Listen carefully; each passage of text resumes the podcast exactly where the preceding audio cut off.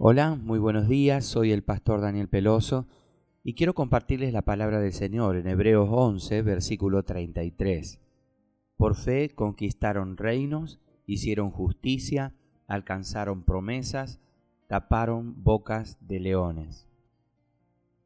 A la mayoría de los cristianos nos encantaría tener la fe de los hombres y mujeres mencionados en Hebreos 11.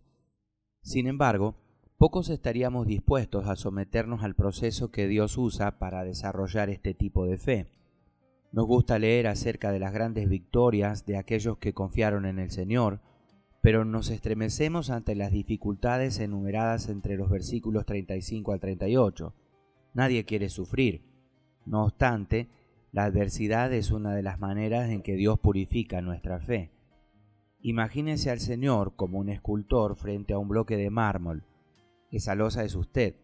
Al visualizar la obra de arte oculta en nosotros, Él quita con mucho amor y cuidado todo lo que no encaje en la obra maestra que está creando.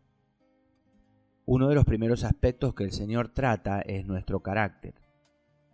Su objetivo es moldearnos a la imagen de su Hijo, y hay algunos rasgos y actitudes que deben ser eliminados para que Él pueda cumplir su tarea. Su cincel deja al descubierto imperfecciones como el orgullo y el egoísmo.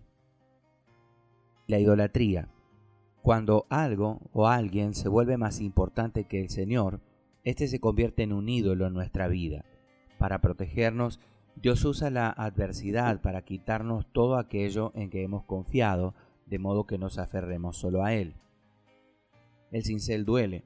A veces se siente como si el Señor nos quitara todo lo que apreciamos, a menos que usted entienda su objetivo y crea que Él está trabajando para su bien, pensará que Dios es cruel. Pero si confía en Él y se rinde a su herramienta moldeadora de la adversidad, su fe será purificada y fortalecida por medio de la aflicción.